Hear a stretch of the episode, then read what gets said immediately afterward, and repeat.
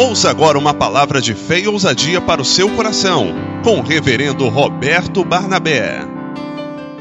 Mateus capítulo 13, versículos de 1 ao 8. Depois nós vamos ler Mateus 28, a partir do 19. Mateus capítulo 13, do 1 ao 8. Você achou? Diga amém. E tendo Jesus saído da casa, naquele dia estava sentado junto ao mar, e ajuntou-se muita gente ao pé dele, de sorte que entrando no barco se assentou, e toda a multidão estava em pé na praia.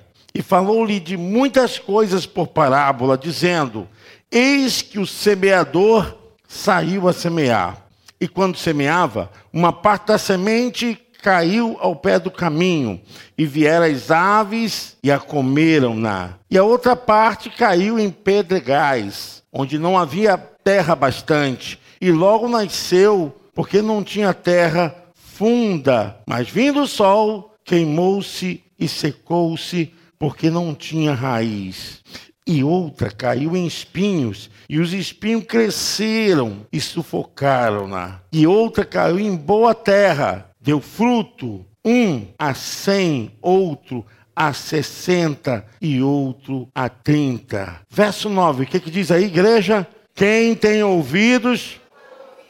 Isso, Mateus 28, versos 19 e 20. Portanto, ide ensinai todas as nações, batizando-as em nome do Pai e do Filho e do Espírito Santo ensinando-as a guardar todas as coisas que eu vos tenho mandado. E eis que eu estou convosco todos os dias até a consumação dos séculos. E para fechar bonito, lindo, Marcos, capítulo de número 15, o verso é a partir do 15, Marcos 15, 15. O que, é que diz a igreja? E disse-lhes, Calma aí, só um minutinho, irmãos. É Marcos 16, 15. É, vocês estão ligados? Que bênção. Marcos 16, 15. Vamos juntos?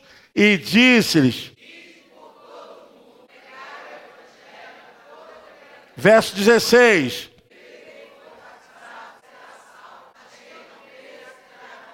Amém. Pode se assentar. Glória a Deus. É tempo de semear. Amém. É tempo de semear a igreja. Amém. Nunca houve impedimento para semear a palavra de Deus. Nunca houve tempo de férias ou de recesso para semear a palavra de Deus. A palavra de Deus deve ser semeada em tempo e fora de tempo. O mundo está perecendo, irmãos. As pessoas estão sendo dominadas por um sentimento de embrutecimento da alma. Há milhares de pessoas agora sem Jesus, sem fé, sem força para caminhar o caminho eterno. Há milhares de pessoas sem esperança, sem coragem. E Jesus falou aos seus discípulos a respeito da importância de semear. Se não semear, não tem colheita. Só existe colheita se a semente for plantada. Nada vai acontecer na tua casa, com os seus parentes, com os seus amigos, com os seus vizinhos, com as pessoas que você ama. Você pode amar o quanto for, você pode ter um apreço assim tão grande, você pode ter um cuidado tão grande, uma sensibilidade muito grande por essas pessoas. Mas se você não semear a palavra, não tem colheita. Só existe uma forma de vermos a colheita de Deus sobre os corações, sobre as almas, sobre as vidas. Só existe uma forma da gente ver o mover de Deus nas vidas que nós amamos, que nós temos apreço que nós estimamos muito, se nós semearmos a palavra de Deus. A importância da palavra porque está divisando, porque existe coisas que nós semeamos que nós nem sabemos que está tendo uma colheita por motivo daquele dia que você semeou a palavra. Está acontecendo colheitas agora de trabalhos, de movimentos, de focos, de transformação por causa da palavra que foi semeada, que você nem se recorda mais. E digo mais: Existem coisas acontecendo agora no mundo espiritual, de vidas que não foram tiradas, que não foram de uma vez por todas destruídas, porque você semeou aquela palavra. Eu digo mais: tem pessoas agora, nesse instante, que não servem a Jesus, pessoas que não são batizadas, pessoas que não têm compromisso com a igreja, mas por causa daquela palavra que você semeou, essa palavra tem guardado o coração dessa pessoa para ela não cair na iniquidade totalmente. Amém? Você pode aplaudir o Senhor? Glória a Deus! Jesus estava falando aqui das categorias dos solos que recebem a palavra, a semente. E a semente, ela tem um poder, porque dentro dela tem o DNA, tem a força da qualidade para frutificar o que está nela registrado, contido. Mas existe algo que nós não podemos é controlar o estado dessa colheita, a não ser que ela caia em terra frutífera. Nós não temos responsabilidade sobre aquilo que não nos pertence. A nossa responsabilidade é justamente de semearmos a palavra. Quando eu olho para o que está acontecendo ao nosso redor, quando eu percebo as vozes solícitas, corações mergulhados em trevas, pessoas desorientadas, quando eu observo o que está movimentando as pessoas, motivações mais fúteis. É um tempo que a gente vê mais pessoas doentes, mais pessoas sendo vitimadas pelo mal. Do nosso lado tem pessoas que estão perdendo a saúde, estão perdendo a moral, estão perdendo a condição de orientação psicológica tem sido um quadro onde as pessoas estão gemendo. Tem sido um quadro onde seus amigos estão postando lá, por favor, me ajude, eu estou desesperado. Não se ouviu falar tanto em desespero quanto nesse tempo. No mundo, morre uma pessoa a cada 40 segundos. Estou falando 40 segundos de suicídio. 40 segundos. No Brasil, morre uma pessoa de suicídio a cada 40 minutos. E para cada um caso de suicídio, houve oito tentativas de suicídio. A gente ouve agora só pessoas sendo vitimadas pelo câncer.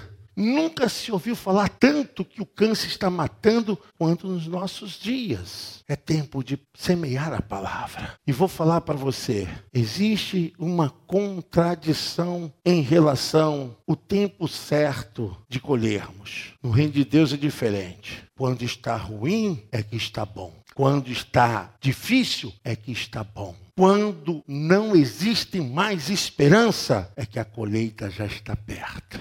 Quando as pessoas perdem todas as escoras da vida, quando não tem mais os seus amuletos, quando não tem mais aonde se ancorar, que parece que é o fim, aí que está nascendo uma oportunidade da palavra começar a produzir a 100 por um, a 60 por um, a 30 por um, amém?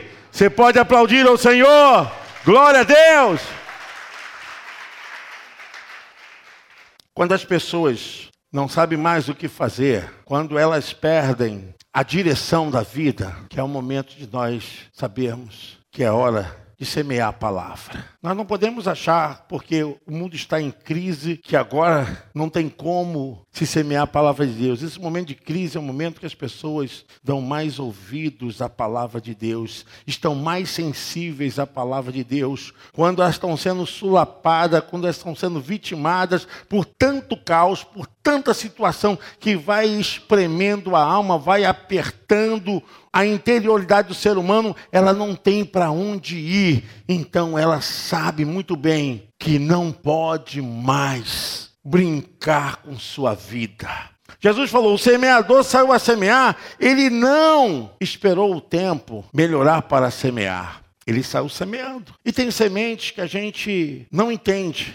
A pessoa até estava indo bem, a pessoa estava até. Mas é assim mesmo, irmãos. A pessoa estava até caminhando, até tendo fé, mas de repente travou, empacou. Jesus falou: Olha, o semeador saiu a semear, e o que aconteceu é que algumas sementes caíram em lugares que não tiveram força, não tiveram como produzir. Uma caiu no meio do caminho, e as aves do céu vieram e a comeram. Isso significa, o solo significa o coração, é o solo do coração, a capacidade da pessoa receber a palavra de Deus. Tem sementes que caem, mas por conversas alheias e por outros motivos, essa semente que caiu no coração da pessoa, na alma da pessoa, o inimigo usa o meio de roubá-las, de tirar essa palavra, porque aquilo que não se transforma na palavra de Deus no ser humano, não consegue fazer nela fé, porque a fé vem pelo ouvir. E o ouvir, se a palavra não tiver continuamente no ser humano, não tiver perscrutando a sua interioridade, não reverberar o seu interior, a pessoa não é capaz de produzir fé. E Jesus falou: Olha, sabe quem rouba essa semente que cai no meio do caminho? É o diabo, é Satanás. Essa semente não tem nem força para ser penetrada no solo. Então as aves do céu vêm e a come. E então ela não tem como germinar. Jesus disse que a outra parte caiu em pedregais, onde não havia bastante terra, e logo nasceu. Eu fico pensando aqui naquelas pessoas que vem ouvir a palavra de Deus, que nasce aquela vontade, né, que continua vindo e começa a dar sinais. Mas o que acontece? O seu coração ainda está cheio de coisas que atrapalham, que impedem. Jesus usou a figura dos pedregais. A semente foi lá, ainda encontrou uma quantidade de terra, o solo, mas o solo não foi suficiente para a semente germinar. Houve até bom interesse, houve até boa vontade, houve até um sentimento assim de entrega, mas o que aconteceu? Muita coisa na alma que não foi retirada e acabou sufocando a palavra. A semente, ela não teve mais como sustentar, germinando. A Bíblia diz: e a outra parte caiu em pedregais, onde não havia terra bastante, e logo nasceu, porque não tinha terra funda, mas vindo o sol, queimou-se e secou-se, porque não tinha raiz não conseguiu né, ter profundidade no solo e acabou que a sua existência de vida, existência de crescimento foi impedida. Acontece com as pessoas dentro da casa de Deus. Esse é um tempo que Deus quer tirar essas barreiras, amém? É um tempo que Deus já está tirando essas barreiras, amém? É um tempo que nós não vamos ouvir mais dizer assim: olha, aquela pessoa que ouviu a palavra de Deus estava animada, mas de repente se desviou, Satanás não vai ter mais poder sobre essas vidas, amém? Nossos filhos, essa geração vai ser uma geração de terra boa, de germinação, de crescimento e de frutificação da palavra de Deus, amém? Você pode aplaudir o Senhor, é o tempo da colheita do eterno. E Jesus percebe que, como essas coisas tentam atrapalhar a palavra do eterno no coração do ser humano, e ele diz: e outras caiu entre os espinhos, e os espinhos cresceram e a sufocaram. Eu estava até falando com um grupo hoje que eu ministrava no discipulado. Eu conheci uma pessoa bem inteligente, uma pessoa bem afortunada, financeiramente e falou para mim assim: Eu gosto muito do Evangelho, sou batizado, mas eu não estou seguindo mais. Uma pessoa muito intelectual. E eu perguntei quais os motivos que a levou a se distanciar do Evangelho. E tirou assim um charuto e falou assim: Pastor, eu gosto muito de fumar charuto cubano e falou: Eu gosto muito de tomar uísque. E ele falou: Eu sei que Jesus é o caminho, a verdade, a vida. Eu sei sobre a vida eterna. Eu sei que o que é salvação. Eu sei que é inferno. Eu sei que o diabo existe. Mas, pastor, eu gosto de fumar. E a outra caiu entre os espinhos. E os espinhos cresceram e sufocaram. O mundo vem para tentar colocar coisas no lugar da palavra de Deus na alma humana. O mundo faz com que as pessoas sintam prazeres nessas coisas. que são tão passageiras. O pecado dá um certo prazer à alma humana. Muita gente está tendo ciência de que essas coisas estão sufocando a semente que caiu em suas vidas. Sabem, reconhecem, mas estão ainda sendo sufocadas por esse grande desejo que o mundo tem colocado. São prazeres passageiros, efêmeros. São coisas que não produzem nada que não seja o mal na alma, que não seja o dissabor, que deixam marcas profundas de desespero. E ele falava para mim, pastor, eu sei que isso me impede de ir até Jesus. Eu falei, meu querido, Jesus te ama com charuto, com uísque, do jeito que você tiver, Jesus te ama. Ele nunca deixou de amar ninguém que tivesse debaixo de qualquer praga, de qualquer maldição, de qualquer entreveiro. Ele é Deus. Nós não podemos entender que Jesus, o eterno, seja um Deus como essas pessoas pensam. Um Deus tirano, despótico, um Deus que quer agora lançar as pessoas para o inferno. Não, irmãos. Mas o que acontece? O mundo tem sufocado a palavra de Deus na mente, no coração. Se a irmã puder colocar aí, 2 Coríntios capítulo 6, versículo 2. Nós encontramos que a mensagem é essa: o dia da salvação não é amanhã, não é quando melhorar, é quando eu estiver melhor, quando a coisa melhorar. Não! O dia da salvação se chama hoje. Nunca foi para depois. A Bíblia diz, porque diz, ouvinte em tempo aceitável socorrite, no dia da salvação, eis aqui agora o tempo aceitável. Eis aqui agora o dia da salvação. É agora, hoje é o dia da salvação. Nós estamos semeando a palavra e Satanás tem feito de tudo para roubar a palavra. Muitas vezes são os próprios cuidados humanos, esse tipo de atenção do próprio ser humano, não pensar nas coisas do amanhã, e as sementes caem sobre pedras e não tem consistência suas raízes. A semente está sendo lançada e os prazeres do mundo, as coisas que o mundo tem oferecido, têm concorrido para tomar o lugar da palavra de Deus e muitas pessoas estão sendo sufocadas. O mundo está atolando as pessoas nessas necessidades humanas, nessas coisas passageiras e as pessoas estão sendo cada vez mais empazinadas disso que não pode produzir a maior grandeza, que é a palavra do eterno, que é a vida eterna. Não temos dúvidas de que enquanto existir vida, enquanto existir respiro, enquanto existir sinal de responsabilidade e capacidade de discernimento na vida do ser humano, ele pode ter tido uma vida pregressa terrível, ele pode ter experimentado todas as misérias, as mazelas dessa vida, mas enquanto tiver um fileto de vida e consciência, há esperança.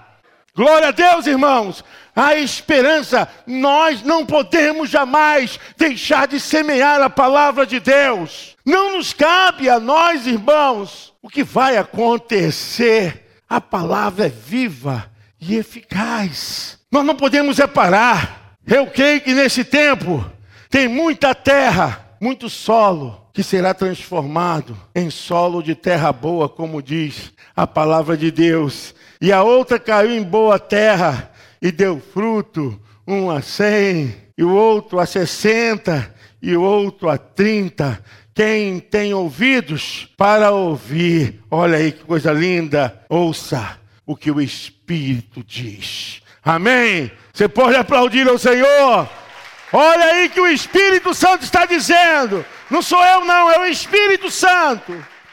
E quando nós encontramos a missão da igreja, a missão dos apóstolos é essa. Mateus 26, 19, 28, 19. Portanto, ide e ensinai todas as nações, batizando-os em nome do Pai, do Filho e do Espírito Santo, ensinando-as a guardar todas as coisas que eu vos tenho mandado. E eis que estou convosco todos os dias até a consumação dos séculos. Marcos, capítulo 16, verso 15. E disse-lhe: Ide por todo mundo, toda criatura. A missão da igreja não é ter prédios, não é ter a conta rochuchuda de dinheiro, a missão da igreja não é fazer investimento em grandes bolsas de valores. A missão da igreja é pregar o evangelho, levar a mensagem às almas, aos corações perdidos. A missão da igreja é pregar as boas novas de Jesus Cristo, o evangelho transformador. A Bíblia diz então: Eis que aqueles que andavam no vale da sombra da morte resplandeceu a luz. Porque o Cristo vos nasceu, o Salvador se vos deu. E hoje ele é anunciado. Quando nós hoje temos esse compromisso de semear a palavra de Deus. O Espírito Santo tem nos ajudado, o Espírito Santo tem sido nosso guia, o nosso orientador. O Espírito Santo está conosco, igreja.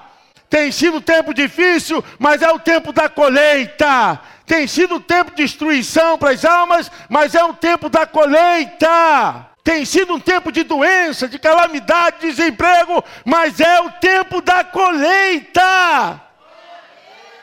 Deus está trabalhando. É Ele que opera tanto querer quanto efetuar. A semente cai e ela tem poder. A semente tem uma ordem tem um DNA dentro dela. E se o coração, se a alma estiver aberta, se a alma estiver preparada para receber a semente, ela vai germinar, frutos vão ser dados, frutos vão crescer, há transformação. Satanás está fazendo de tudo para que a igreja pare, por isso que é tanto tanta gente desanimada, tanta gente achando que seu ministério acabou, tanta gente achando que esse é um tempo de conflito, é melhor eu diminuir a minha capacidade. Não, meu querido, lança a semente, prega a palavra, germine a palavra de Deus, faça com que ela transborde em qualquer canto, porque o tempo da frutificação se chama hoje. Nós estamos vivendo um tempo bom para ganhar almas para Jesus. A igreja não pode jamais recuar. Pastor, um tempo bom. É, pastor, mas as pessoas estão em crise. Esse é o melhor tempo. Porque na crise a pessoa está mais aberta, ela está mais sensível, ela está mais complacente para meditar na palavra. As pessoas não podem fugir. Se você for para o hospital, fizer um trabalho de capelania, você vai ver as mãozinhas levantando assim: olhe por mim, olhe por mim, vem aqui no meu leito, olhe por mim, olhe por mim. Sabe por causa de quê? Na hora da dor, a alma está completamente sensível, aberta. Glória a Deus. Eu quero que você entenda, quando esse tempo diz assim, que está difícil, esse que é o tempo bom, esse que é o momento. Pastor, mas as pessoas estão sentindo dores. Então, é nesse momento de dor que Deus vai lançar o óleo de Gileade, o bálsamo de Gileade. É a unção para curar, é a unção para quebrar as envergaduras do mal, é a unção de Deus para entrar nos lares, para dirimir os problemas, para trazer o equilíbrio da família, para juntar pai e filho, filho e pai. É a unção de Deus nesse tempo para mover coisas que estão lá amarradas há anos e Deus vai entrar, sabe qual de quê? A palavra tem poder. A palavra tem poder. Jesus falou justamente a respeito disso, que nós estamos no tempo de lançar a semente, e a outra caiu em boa terra e deu fruto, uma cem, outra sessenta e outra trinta. Tem sementes que frutificam mais, tem outras que frutificam dentro de um equilíbrio mais que não traz tanto resultado, mas traz resultado. Tem outras que traz bem pequeno, mas não importa. O resultado é a semente que produz, não são os nossos convencimentos. Não é a nossa forma, não é a nossa capacidade.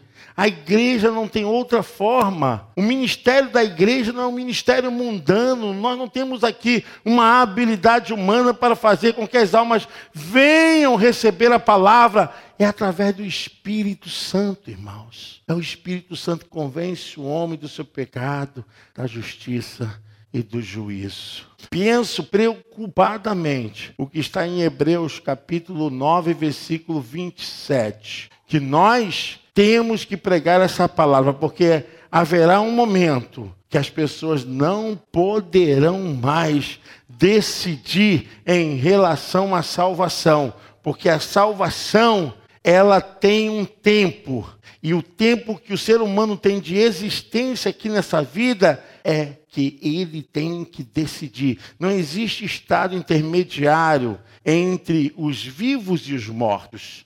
Não existe um meio termo para que a pessoa saia de uma situação depois da morte e passe para outra. Não existe nenhum sacrifício humano, nenhum esforço humano, nenhuma outra forma que possa levar o ser humano à vida eterna enquanto não for a sua consciência em existência nessa vida.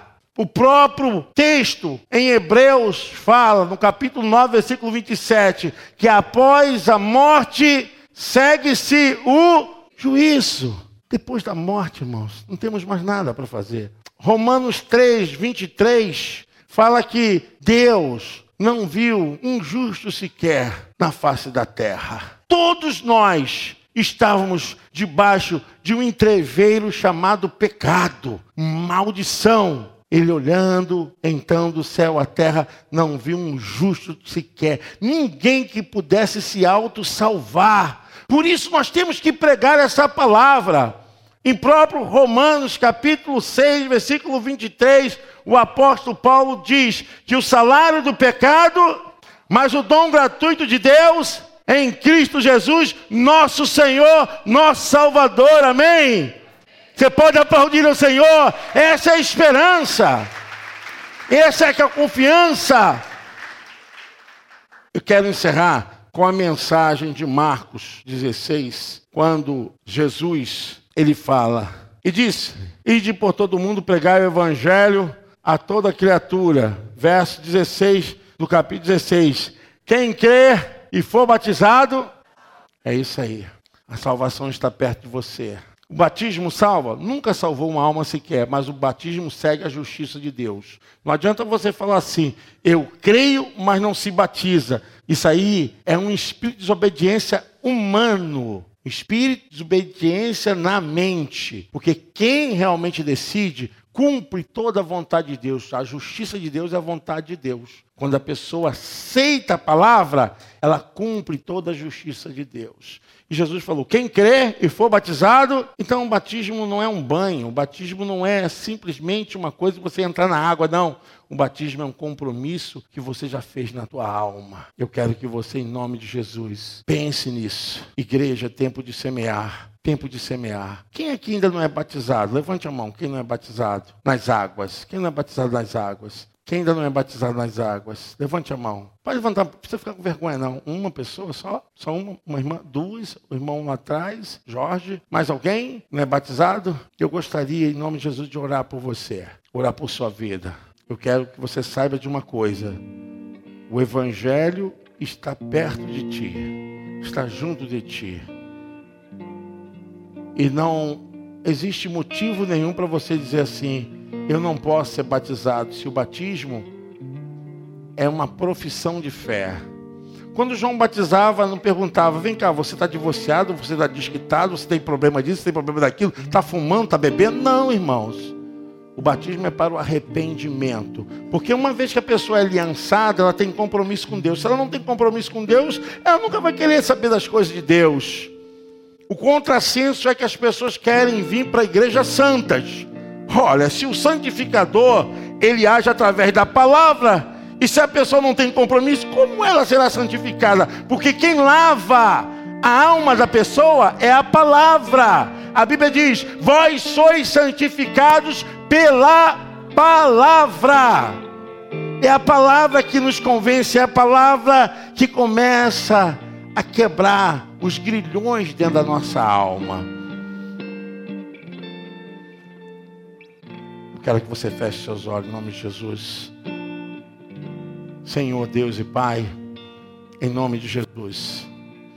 Tome nessa hora cada vida, cada coração.